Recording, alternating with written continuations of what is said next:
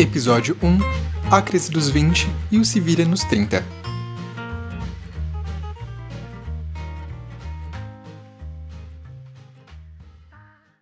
Acho que nada melhor do que começar um podcast novo, mais um entre um milhão, do que ir me apresentando. Então, olá, eu sou. Ai, quer saber? Deixa pra lá. Não tem acontecido nada. Na realidade, parece que não tá acontecendo nada. Afinal, não está acontecendo nada que eu gostaria que de fato estivesse acontecendo. Que nesse momento seria um emprego estável, fixo e no mínimo algo na minha área. Mas também poderia ser alguma coisa do tipo estar na praia, sei lá. Eu amo praia. Estar fazendo esse podcast já é alguma coisa. E para alguma coisa acontecer, precisa vir algo antes.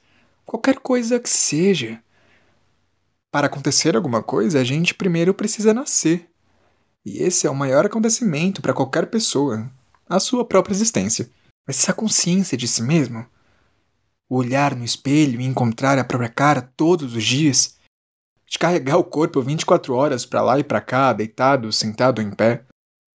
Por isso a gente cansa de si mesmo. É tempo demais, coisa demais para fazer, para pensar.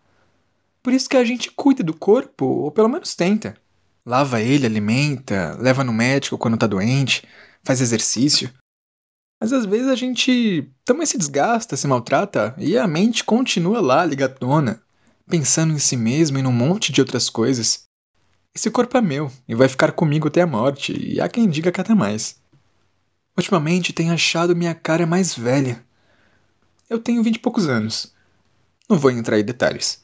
Até porque tudo que for de muito subjetivo nesse texto é proposital, pela falta de certeza nas coisas. Tudo pode mudar. Pode mudar rápido. Quer dizer, eu tô percebendo que minha cara tá mudando e algumas coisas não têm mudado no ritmo dela. De certo, muitas coisas já mudaram. E a cada dia que passa eu tenho sentido sensações novas.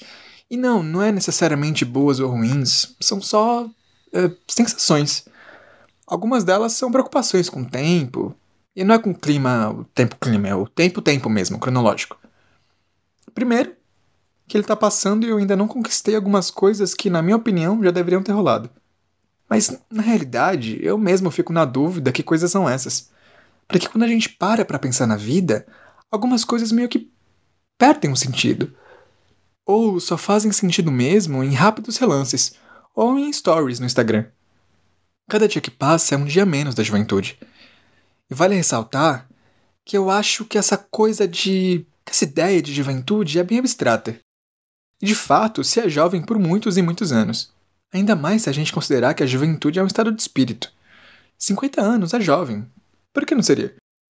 Acho que me refiro a uma coisa que se tem quando se está no auge dessa juventude mais ingênua e livre, meio ali na adolescência e pós-adolescência tô entrando na fase da juventude que você não entende mais algumas coisas de tecnologia, por exemplo. Daí fica a cargo do primo mais novo. Ou do irmão, sei lá. Eu fico vendo vídeos de casa e de, de decoração e morro de rir com vídeo de bebê. Fico pensando quando eu tiver os meus bebês.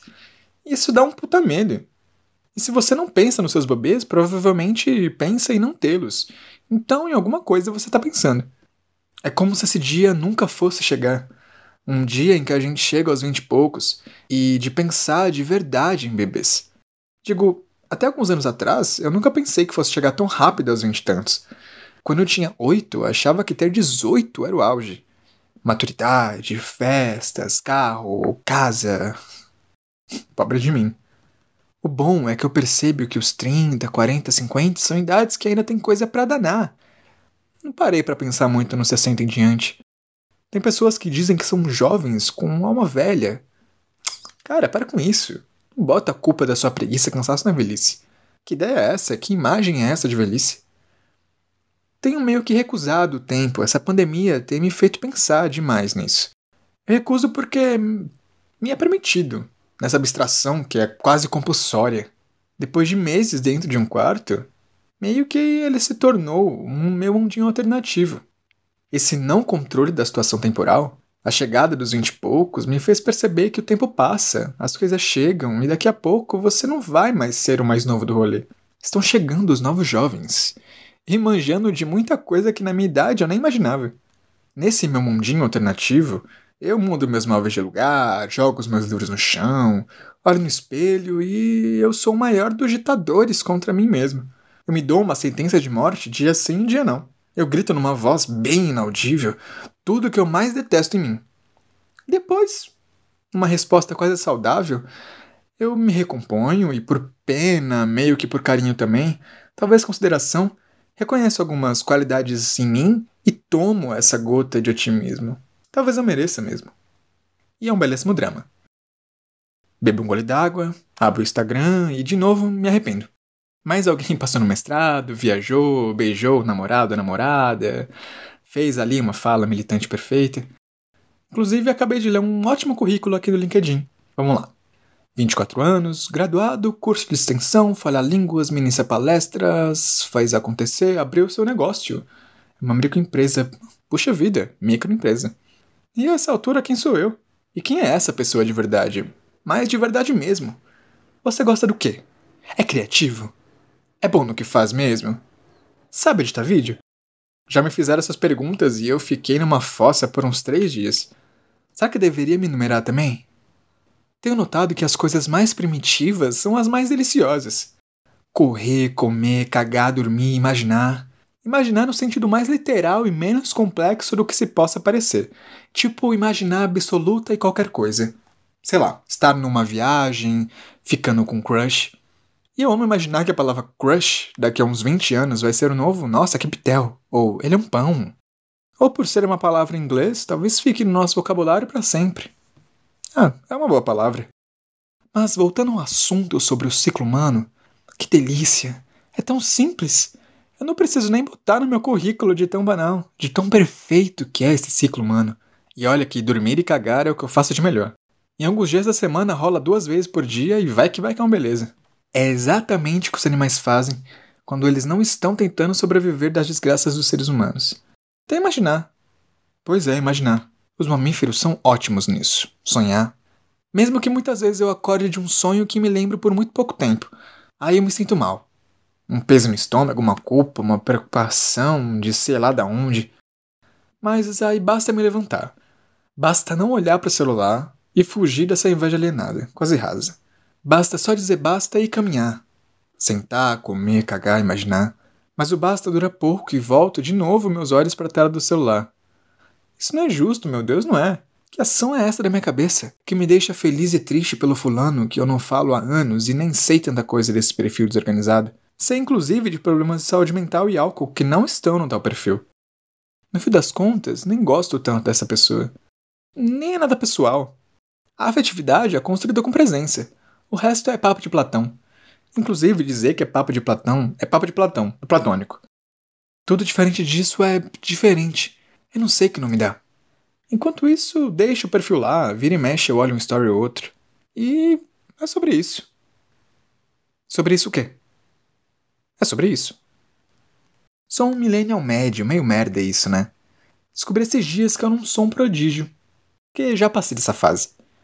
Se não rolou até agora, não vai rolar mais. E tá tudo bem, é só uma constatação. Fico imaginando se os hippies dos anos 60 também pensavam que eles eram um pouco merda. Os adolescentes do início dos anos 2000 também pensavam a mesma coisa. Acho que todo mundo pensa, porque afinal todo mundo é um pouco. Isso é maravilhoso, porque tirando as 10 pessoas mais geniais que nascem por geração, tem as outras 7 bilhões aí fazendo coisa pra caramba, sonhando, amando, lutando para viver, para tornar esse mundo o lugar mais legal para mim, para você e pra galera que vai chegar. E também errar.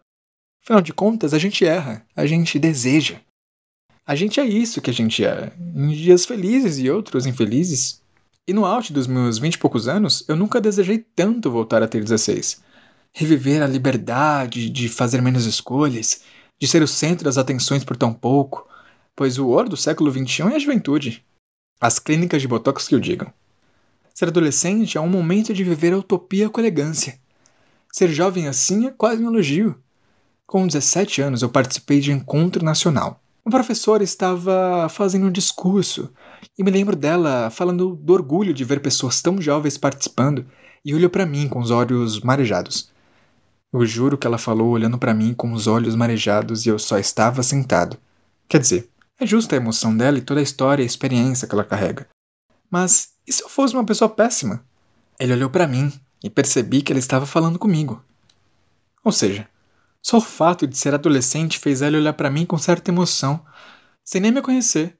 E que fique bem claro que isso não é uma crítica. É uma percepção que a falta de experiência, a ingenuidade, ser jovem mesmo faz as pessoas te olharem pelo que você pode vir a ser, pelas possibilidades do mundo, mesmo nas situações mais críticas.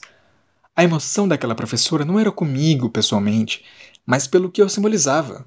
A juventude que ela se referia era a esperança genuína, é a utopia das possibilidades intrínseca na adolescência, em que a gente se cobra demais e sonha ainda mais. Ou seja, chegar aos vinte e poucos e estar em determinados lugares pode ser trivial ou aplaudível, mas estar nesses mesmos lugares aos 16 é elogiável. Eu fui um adolescente feliz. Eu tive esse privilégio. O lance é que eu olho para as minhas fotos e não me reconheço, porque aquela pessoa já não sou mais eu. O tempo fez isso. O mundo fez isso. Eu fiz isso. E esse tempo chegou. Eu me reconheço com as fotos de agora. Daqui a 10 anos, não mais. Faz parte.